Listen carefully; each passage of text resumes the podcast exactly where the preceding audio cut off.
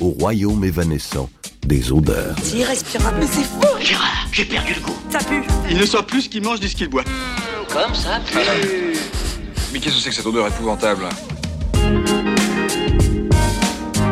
Néanmoins, le podcast de l'association anosmi.org qui vous parle d'un monde sans odeur ni parfum. Je m'appelle Emmanuel Dancourt, je suis née sans odorat, née sans nez, et je serai votre guide dans un monde sans odeur.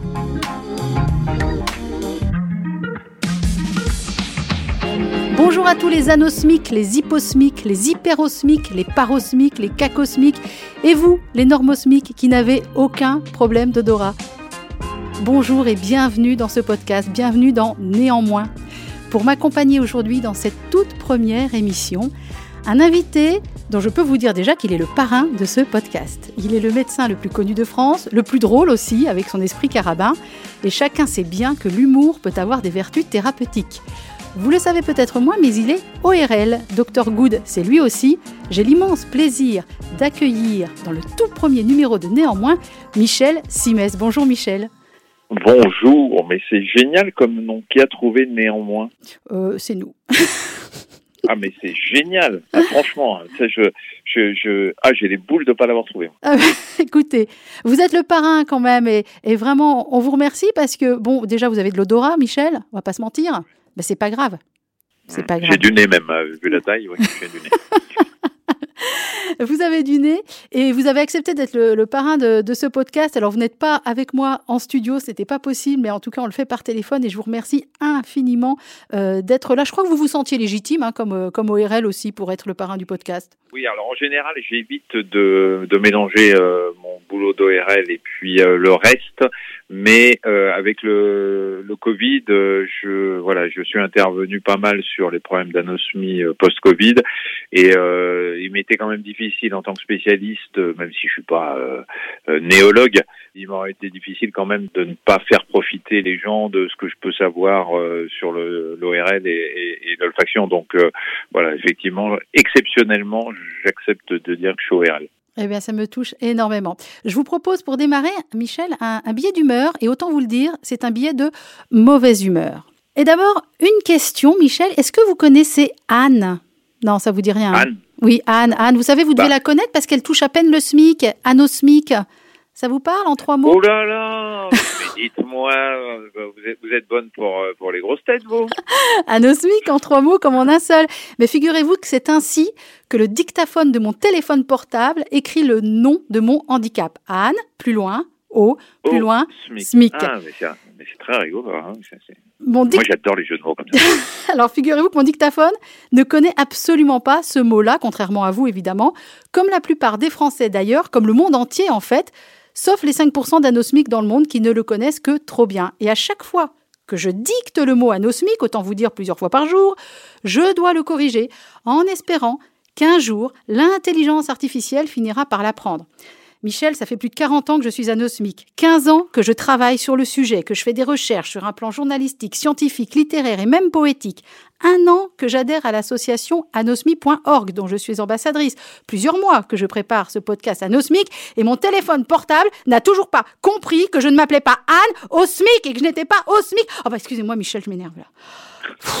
mais, mais normalement, normalement, euh, il corrige au bout d'un moment. Non. Moi, j'ai, j'ai le cas avec, euh, avec un prénom que j'écris souvent et il l'écrit mal et normalement, au bout d'une quarantaine d'années, il l'écrit normalement. Il l'écrit bien. Ah, c'est ça.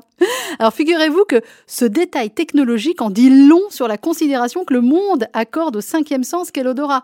Comment voulez-vous que l'intelligence artificielle de mon portable reconnaisse un handicap alors que même la Sécu ne l'intègre pas dans ses barèmes d'indemnisation et qu'en conséquence, elle ne verse absolument aucune prestation à tous ceux qui perdent de l'odorat. Vous êtes œnologue, viticulteur, sommelier, restaurateur, parfumeur, producteur d'huile d'olive, tiens, pompier, policier, l'odorat est obligatoire pour exercer votre métier et vous l'avez perdu Ah bah débrouillez-vous Vous avez perdu l'odorat suite à un traumatisme, une polypose nasale, un virus, le Covid Eh ben tant pis pour vous si vous entrez en dépression parce que votre handicap ne sera pas reconnu. Et comment voulez-vous, Michel, que mon téléphone portable reconnaisse une infirmité que les ORL connaissent à peine?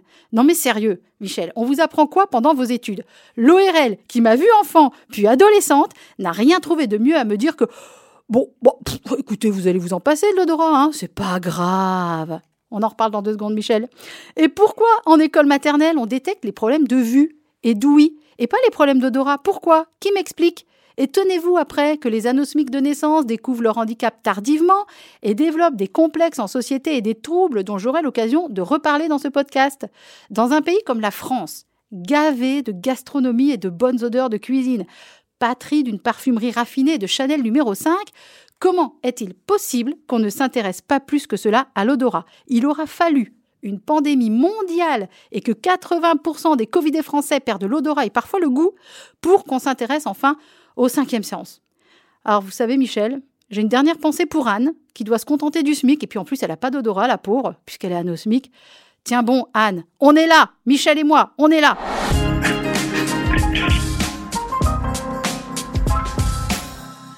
Réagir Ah bah à fond.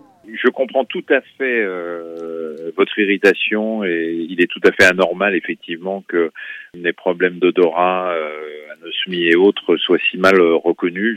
Il n'y a même pas de reconnaissance de l'anosmie congénitale comme vous. Non.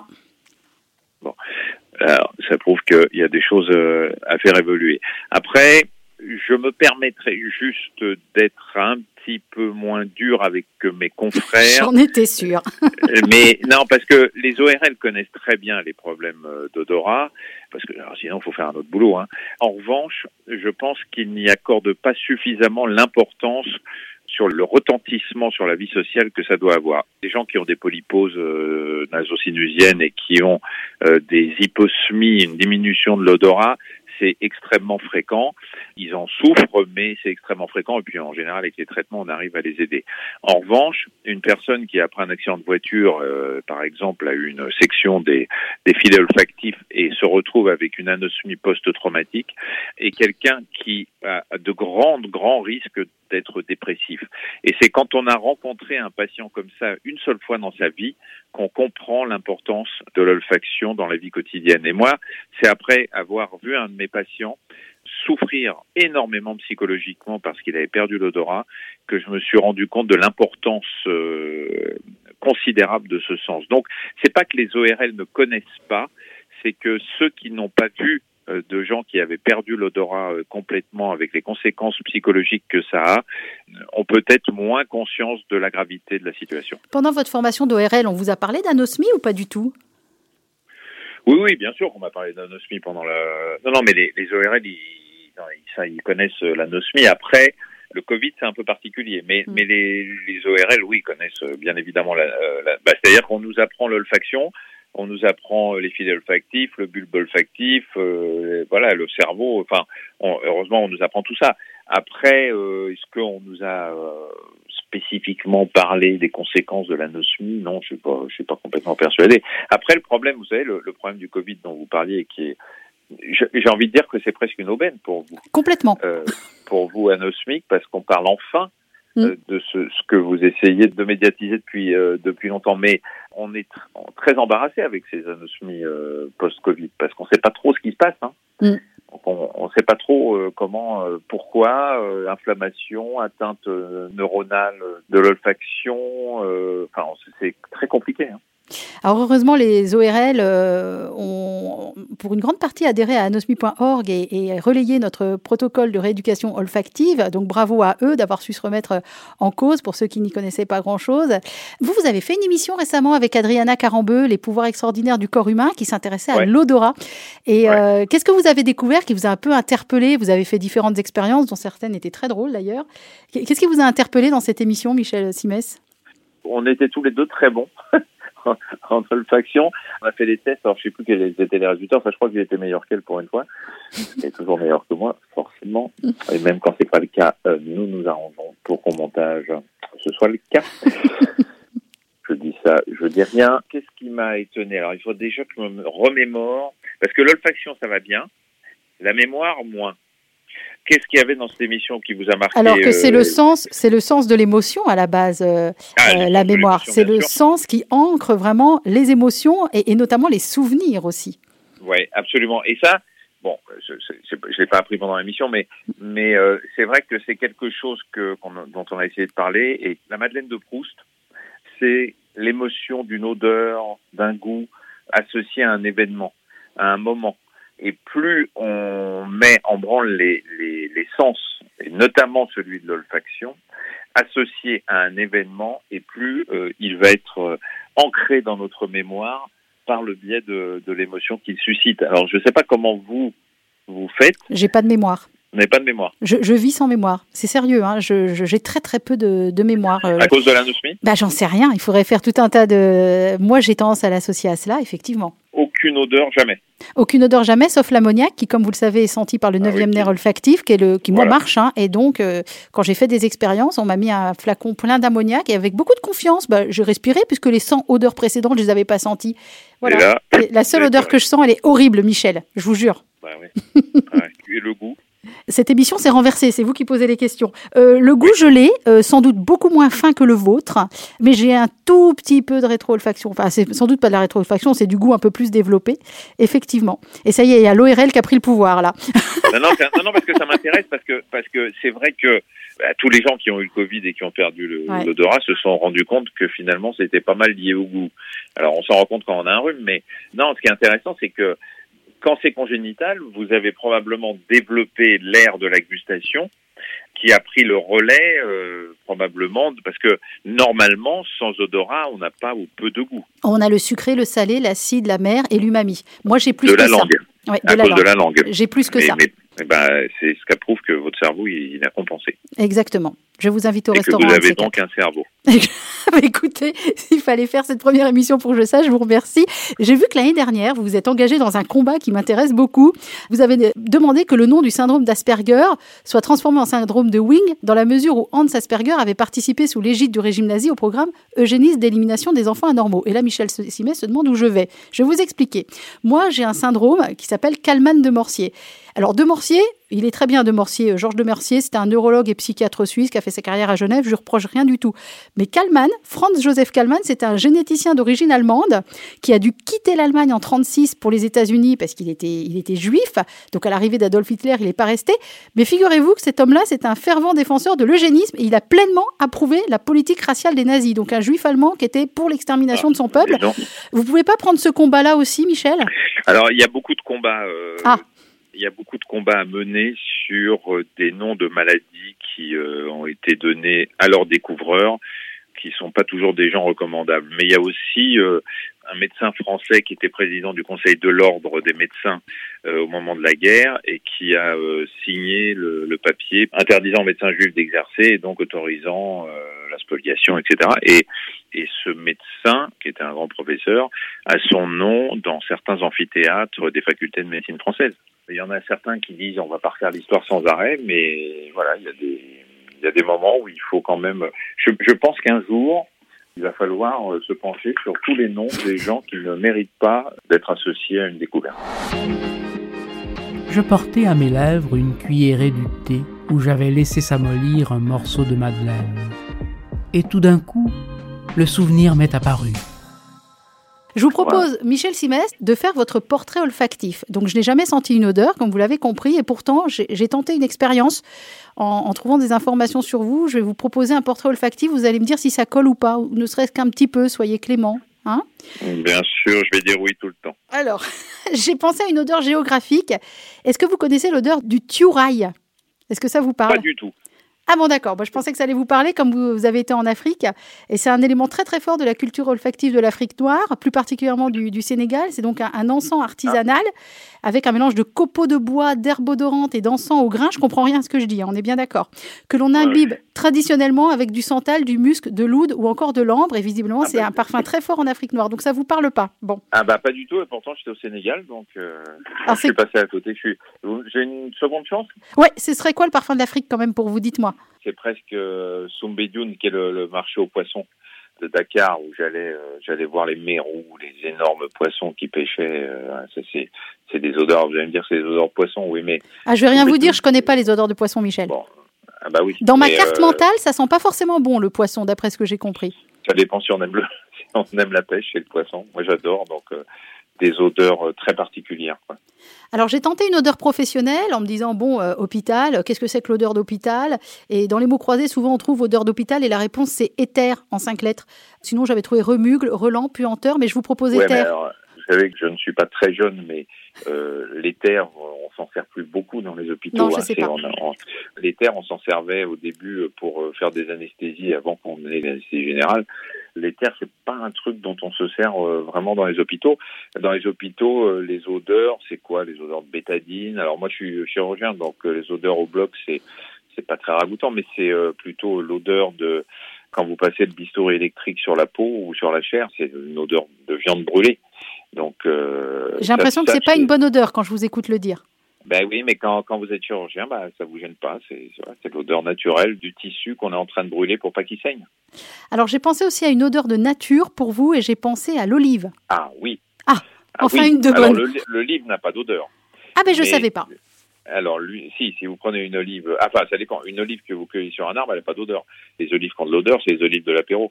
Effectivement, moi je fais mon, ma propre huile d'olive et j'adore cette odeur d'huile d'olive. Ça c'est, je ferme les yeux, je suis déjà en Provence. Quoi. Alors, je vais vous lancer un questionnaire anosmique. L'idée, c'est évidemment de répondre, mais également d'essayer de me faire décrire, euh, sentir le ressenti, les émotions. Par exemple, si je vous parle de l'odeur de votre enfance, spontanément, vous me répondez quoi? L'odeur de mon enfant, spontanément, homme d'enfant, je devais avoir, euh, pas, 6-7 ans. C'est l'odeur de, la sève de pin, de sapin.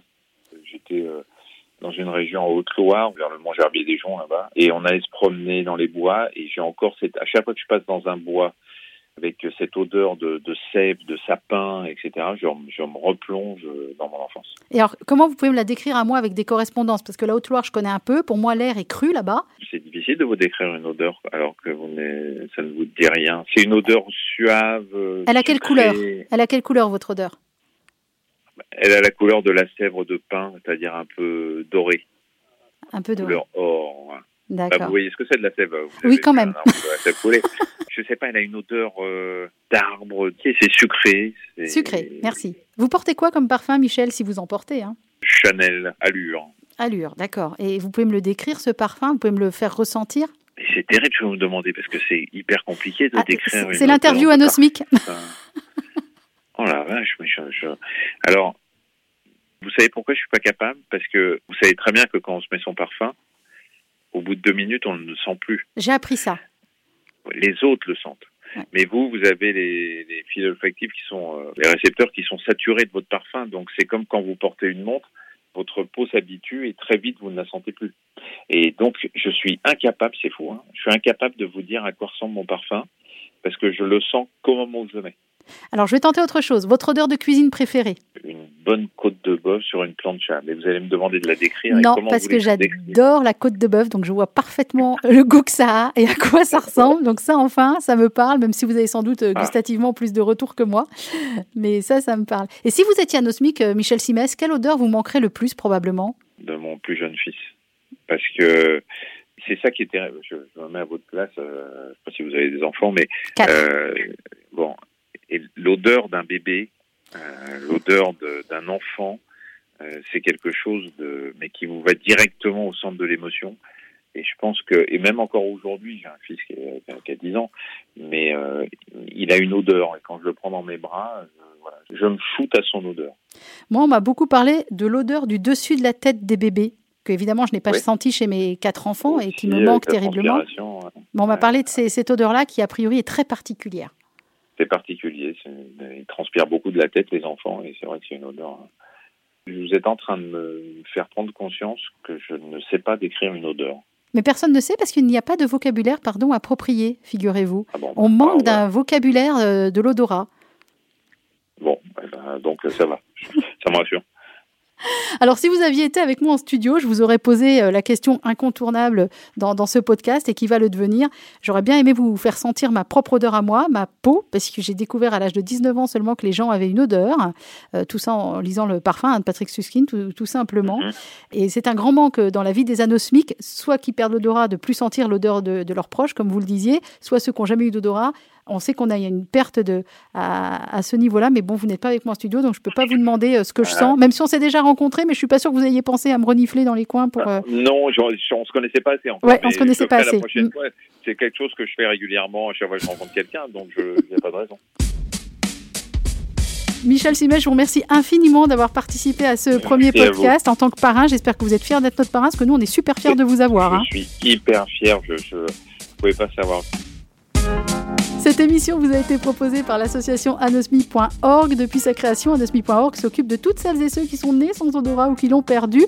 Néanmoins est un podcast produit par Moustique Studio. Elle a été imaginée et conçue par Guillaume, Clara et moi-même, réalisée par Joseph. Rendez-vous dans un prochain numéro et d'ici là, n'oubliez pas, je ne peux pas vous sentir.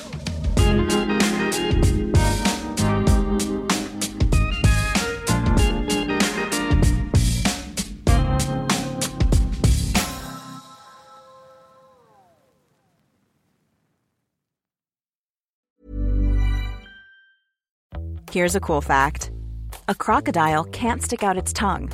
Another cool fact you can get short term health insurance for a month or just under a year in some states. United Healthcare short term insurance plans are designed for people who are between jobs, coming off their parents' plan, or turning a side hustle into a full time gig. Underwritten by Golden Rule Insurance Company, they offer flexible, budget friendly coverage with access to a nationwide network of doctors and hospitals. Get more cool facts about United Healthcare short term plans at uh1.com.